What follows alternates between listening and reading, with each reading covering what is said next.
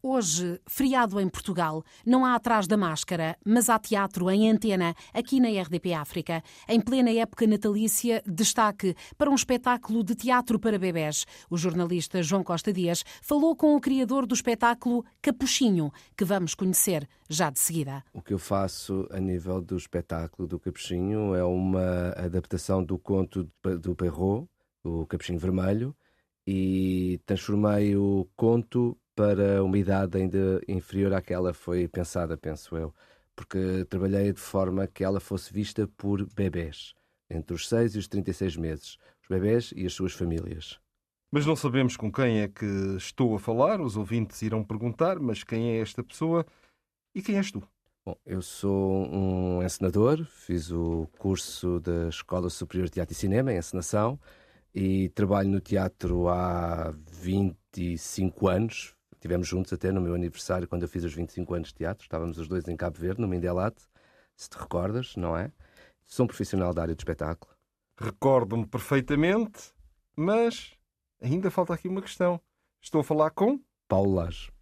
Paulo Lage, bem-vindo à RDP África. Vamos falar deste espetáculo Capuchinho, isto a propósito de, desta altura do ano, mas vamos também falar de Paulo Lage. Paulo Lage, 25 anos. Paulo, como é que vieste para o teatro? Olha, eh, eu estava a trabalhar em farmácia, eu trabalhava em farmácia naquela altura. Uma amiga minha disse que eu queria ir fazer parte de um grupo na, da faculdade para experimentar teatro académico, como quase a maior parte dos atores começa, teatro, eh, no teatro académico.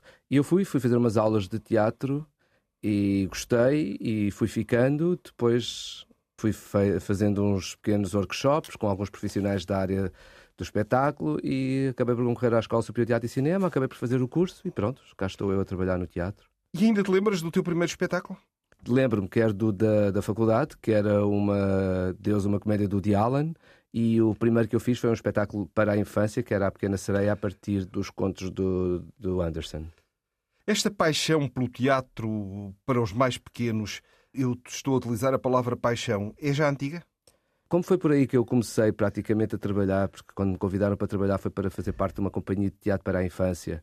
Então eu sempre fiquei muito ligado ao teatro para a infância. Chegou uma certa altura em que eu, que eu, estava a fazer a minha própria pesquisa de trabalho e pensei que já muita gente fazia teatro para a infância e queria pensar em alguma coisa que ainda não houvesse tanto. Claro que já havia obviamente. Então eu pensei no teatro para bebés e comecei a perceber que em Portugal ainda não havia muito, havia alguns grupos que faziam, mas não tantos como o teatro para a infância, e fui-me informando e falei com grupos na Alemanha, nos Estados Unidos, no Brasil, e resolvi então fazer o iniciar uma nova um novo trabalho, ou seja, dedicar-me a espetáculos para bebés. Nós imaginamos um espetáculo de teatro, sobretudo para adultos. Como é que é trabalhar para bebés?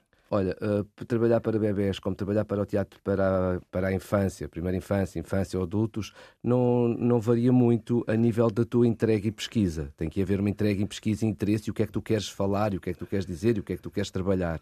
Agora, é mesma, são as mesmas premissas para outro tipo de teatro qualquer. É claro que depois uh, as formas é que variam. E geralmente que formas é que são usadas? Por exemplo, no teatro para bebés, quando eu estava a preparar o meu primeiro espetáculo, eu comecei a fazê-lo e não, não tinha quaisquer conhecimentos de como trabalhar para bebés. Então aquilo não me, não me ia surgindo muito bem, ia, ia deparando com várias dificuldades. Eu fazia, experimentava e mostrava aos bebés, aquilo não funcionava assim muito bem, até que eu convidei a professora Eugénia Vascos para me assistir a um, a um ensaio e a professora foi assistir e deu-me umas coordenadas e disse-me como é que eu deveria trabalhar. Então, o que é que a professora sugeriu? A professora sugeriu que eu fosse fazer um estágio juntamente com quem trabalha diretamente com bebés, com educadoras. E eu passei assim um tempo em infantários como observador a ver as educadoras a trabalhar com os bebés e fui fa fa fazendo um questionário. Da mesma forma como tu me estás a fazer agora a mim, eu fazia às educadoras para chegar a um ponto de início de trabalho. Quando fizeste o teu primeiro espetáculo para bebés, Tiveste algum receio relativamente a este público tão peculiar? Não, nem sequer pensei nisso. Eu só pensei que queria trabalhar para os bebés no sentido de trazer um novo espetáculo, porque o que eu via no teatro para bebés e que eu gosto muito é sempre o lado sensorial, luz e som. Pronto, essas são as bases dos teatros para bebés. E eu pensei, bom, para fazer um, um trabalho sensorial, ou apenas sensorial, eh, não vale a pena, porque já muita gente faz e faz muito bem. Então eu comecei a acrescentar a palavra e texto. Mais palavra do que texto. E foi por aí que eu resolvi trabalhar para os bebés. Trazer-lhes a palavra. E como é que eles reagem? Até agora, pelo menos as experiências que eu tenho tido, os bebés uh, reagem bem. Se não tiverem com sono e não forem acordados para ir ver o espetáculo, como já aconteceu, aí é complicado, porque são bebés. Agora, quando eles estão dispostos a assistir ao espetáculo e estão receptivos, corre muito bem. O que nós temos que perceber é que, como são bebés, os, os estímulos têm que ser muito rápidos. Não posso estar uh, mais do que no, 3, 4 minutos numa cena porque eles perdem o interesse por essa cena. Tem que estar sempre com picos de energia e picos de mudança de, de frequência para captar a atenção dos bebés. E essa captação é fácil de, desde que haja essa, essa predisposição, mas isso implica também que haja um horário específico para eles verem? Sim. Por exemplo, eu fui percebendo pela experiência, eu inicialmente o projeto o primeiro era o de cá para lá, que nada tem a ver a nível de estrutura com o projeto do Capuchinho. O de cá para lá foi construído inicialmente para fazer nos próprios infantários, nas próprias creches ou berçários. E, portanto, aí nós respeitamos muito os horários que os bebés têm, porque eles almoçam muito cedo, eles dormem muito cedo, e percebemos que à tarde não vale a pena fazer o espetáculo, pelo menos quando eles acordam, porque depois logo a seguir os pais também os vão buscar, porque eles estão rabugentos, querem comer, querem lanchar e não querem de todo assistir a um espetáculo. Portanto, fazíamos sempre às 10 da manhã com o Capuchinho, como é um, um, espetáculo para bebés e para famílias e foi criado para salas de espetáculos, então os horários aí já variam. Aí o horário é uma são às 11 e outra são às 3 da tarde. Porque aí os pais, como é para família, já tiveram o tempo de se organizar e conhecem o seu bebê e já o, sabem os horários que o podem levar a assistir. Bem, já vamos falar do Capuchinho, mas Paulo, tenho um desafio a colocar-te. Uma sugestão musical. Uma sugestão musical dentro do espetáculo para bebés ou uma que eu gosto? Como quiseres. Qualquer canção da Nina Simone.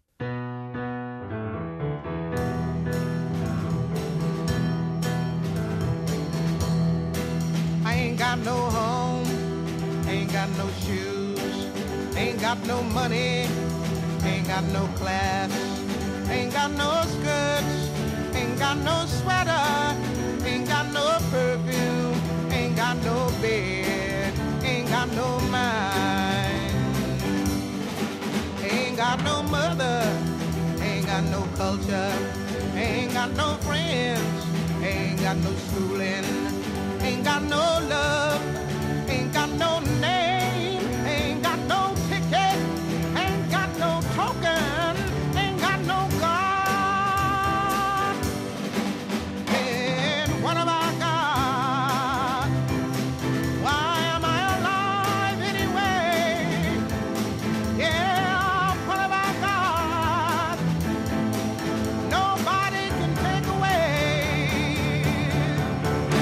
Got my hair, got my head, got my brains, got my ears, got my eyes, got my nose, got my mouth, I got my smile.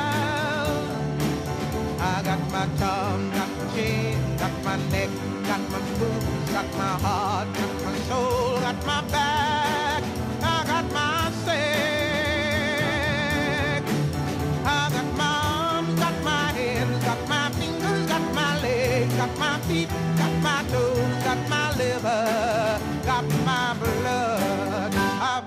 lie.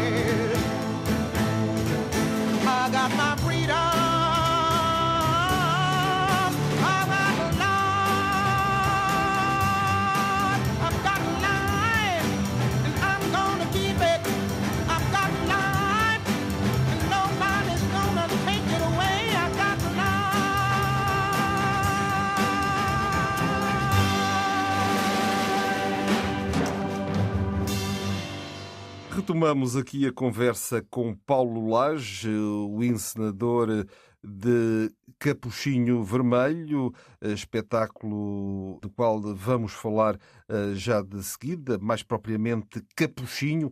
Este é um espetáculo destinado à primeira infância. Paulo, o que é que te levou a pegar neste texto? Esta boa mulher mandou-lhe fazer um capuchinho vermelho que lhe ficava tão bem que em toda a parte era conhecida como a menina do capuchinho vermelho. O capuchinho, o que é que te atraiu de especial neste texto? Eu gosto muito deste conto do esta fábula do capuchinho vermelho, porque quando eu comentava com as pessoas que eu ia fazer o capuchinho para bebés, as pessoas diziam: não, mas isso é quase impossível. Uma história tão forte, tão dramática, tão problemática, com problemas tão graves e que as crianças nem, nem querem saber desses problemas, não é? Estamos a, a falar de coisas muito sérias no capuchinho vermelho. Eu pensei: sim, mas eu quero falar, quero pegar nesse conto e transformá-lo. Então, uh, não vou dizer como é que está o final, porque senão vai estragar a curiosidade de quem vai ver. Mas o que é que eu peguei do, da fábula ou do conto do Capuchinho e transformei para o meu espetáculo? Primeiro, uh, recortei o texto e, como eu disse anteriormente, pulo em palavras. Mas uh, que os bebés consigam identificar rapidamente e que façam associações como avó, bolo, floresta. São palavras que o texto tem. Depois uh, eu trago uma capuchinho irreverente. Ela quer ir para a floresta, não para levar o lanche à avó logo de início, embora seja a desculpa dela, mas sim porque ela está na idade de sair de casa, ela quer ir ver as flores, ela quer ver os animais a namorar, ela quer descobrir o que é a vida. Então ela tem que arranjar uma forma de sair de casa e ir para a floresta. E é uma capuchinho que não gosta de usar o capuchinho. Embora isso não seja referido no espetáculo, mas quem está a assistir percebe isso. E porquê a construção dramatúrgica eh, a partir da ideia do bem sobre o mal? Porque eu acho que é muito importante para todos nós, eh, quando estamos na nossa formação, perceber o que é o bem e o que é o mal. E que o bem tem que prevalecer sobre o mal. Embora o mal também exista dentro da nossa construção e da nossa personalidade, temos que perceber que o bem é que tem que sempre prevalecer sobre o mal. Agora, é, depois fica aquela questão: o que é o bem e o que é o mal? O que é bem para mim não é o bem para outra pessoa. E é isso que eu trabalho lá. Quando eu digo que a Capuchinho não gosta de usar a Capuchinho, não é que seja um mal. É o bem dela que é o mal da mãe, por exemplo. Temos, temos sempre nessa dicotomia. E porquê as dicotomias? Porque eu acho que se nós fizermos os trabalhos a partir de contrapesos e de opostos, conseguimos traçar um caminho interessante mesmo a nível do público para estar atento e tentar se identificar isto sim, isto não, por aqui, por ali. É como um jogo. Acaba por ser um jogo. Mas muitas vezes a realidade não é bem dicotómica.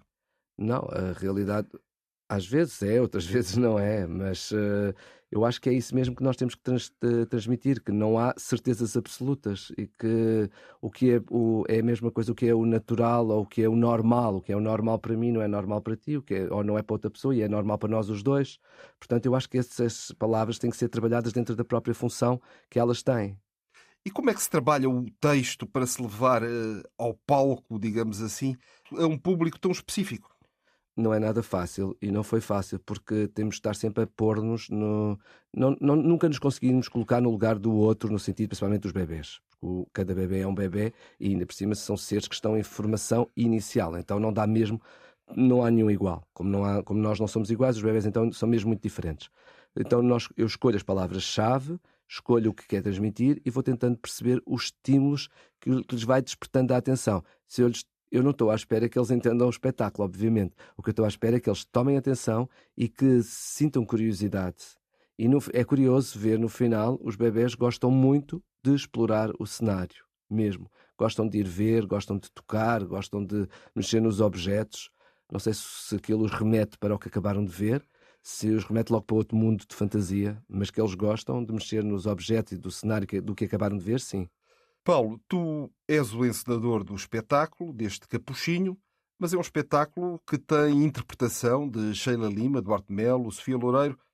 Como é que eles trabalharam, evidentemente sobre, sobre as suas instruções, como é que eles trabalharam o espetáculo? A equipa é muito mais vasta e larga do que só os atores, não é? Tanto mais que, por exemplo, há uma atriz que não está aí referenciada porque ela veio depois, que é a Márcia Branco, porque ela veio, a, a Sheila Lima está, quando ela aceitou vir fazer o espetáculo, ela estava grávida, ainda está, deve estar a ter o bebê hoje ou amanhã, portanto, e a Márcia veio substituir, não veio substituir. A partir do momento que entra da equipa, a equipa fica composta da forma como está. A Márcia agora pertence à equipa.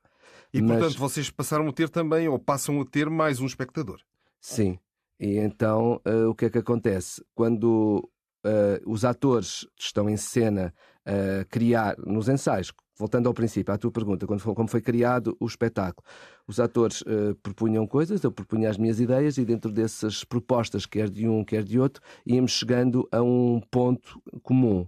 Depois tínhamos também a Elsa Madeira, que fazia a coreografia, e a Silvia Felipe, que fazia o acompanhamento vocal, porque o espetáculo também tem uma parte musical e tem uma parte de dança. E depois foi em conjunto também com o Frederico, que fez o som, o Elmano Coelho, que fazia os arranjos musicais, a Paula Rocha no cenário, a Mónica Cunha nos figurinos. Então foi um trabalho muito conjunto. Olha, e como é que é um cenário num espetáculo destes, neste caso no Capuchinho? Eu aqui uh, baseei-me numa imagem de Natal. É uma imagem de Natal que eu, uh, onde eu fui buscar a ideia para o cenário. Tem uma plataforma depois tem uma casinha, que é a casa da avó, que, vermelho, que é o símbolo do capuchinho, e depois tem as árvores todas em branco. É, um, é muito natalício, embora não seja, ou seja, mais nórdico se calhar do que Natal, mas é um, é um, um, foi tirado de uma imagem de Natal, a ideia do cenário. Os figurinos foram tirados de vários desfiles de moda que eu fui falando com a, com a figurinista e, e, vimos muitos figurinos e foi daí que surgiram estes figurinos que são tão afastados do que poderia ser o lobo ou o capuchinho ou a avó. Bem, vamos fazer mais uma pequena pausa. Mas Paulo, outra sugestão. Outra sugestão musical pode ser. Uh, eu gostava que fosse uma sugestão portuguesa. Uh, deixa ver. Uh, pode ser dos Madre Deus.